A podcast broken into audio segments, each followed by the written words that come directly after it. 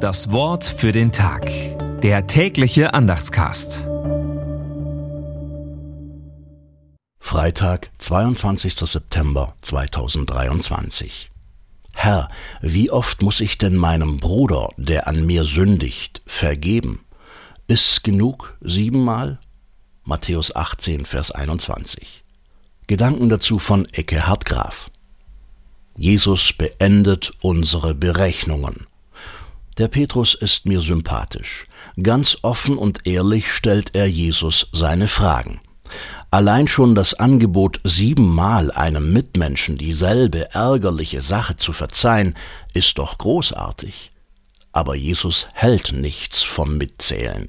In seinem Gleichnis zeigt er deutlich auf, wie kleinkariert wir oft mit unseren Nächsten umgehen, während Gott mit jedem von uns über alle Maßen großzügig ist und zur Vergebung bereit.